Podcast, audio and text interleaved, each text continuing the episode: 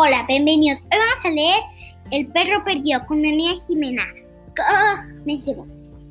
Había una vez un perro llamado Milo,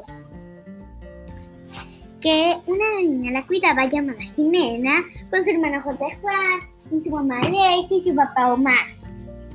Eran muy felices, pero un día, pero un día, no lo cuidaban.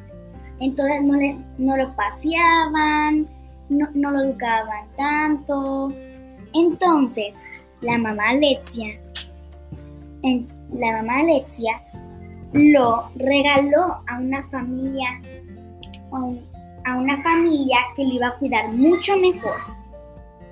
Pero esa familia, pero esa familia era muy buena. Y luego se perdió el perro porque claro, era un perro muy enérgico. En esa casa se pusieron muy tristes, pero lo encontraron.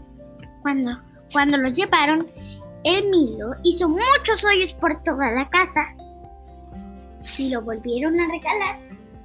Y esa familia lo cuidó mucho mejor y se puso feliz para siempre. Fin, fin.